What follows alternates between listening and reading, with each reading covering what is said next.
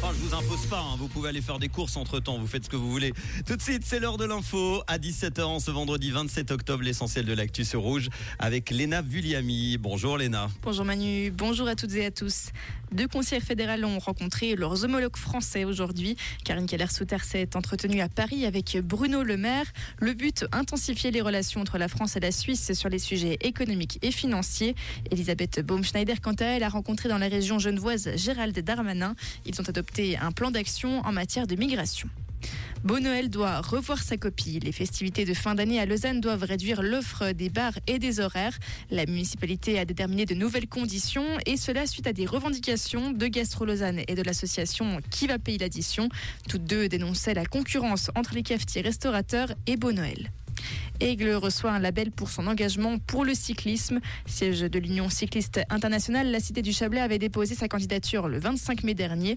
Aux côtés d'Aigle, Montréal et la région du sud de l'Écosse ont également reçu le label UCI Bake City 2023.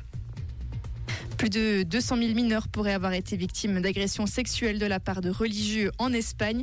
C'est ce qui ressort de l'estimation d'une commission d'enquête indépendante sur la pédocriminalité dans l'Église catholique.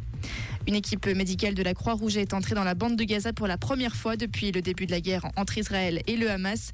De son côté, l'ONU a dénoncé des crimes de guerre commis dans le conflit. Les deux parties sont visées.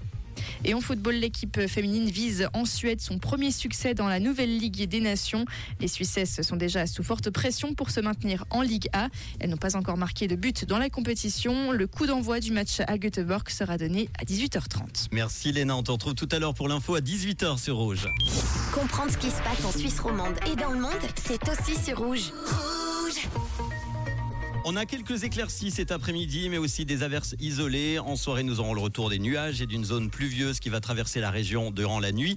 La limite plus neige est vers 1800 mètres. Les températures en pleine, en ce moment, on a 14 à 15 degrés à Ressange, Betan, Cuarny, Mont-la-Ville, Carouge et Martigny. Le temps pour le week-end devrait être plutôt pas mal. Demain samedi, ce sera bien ensoleillé malgré quelques nuages résiduels et des passages de nuages élevés, surtout sur le nord du pays.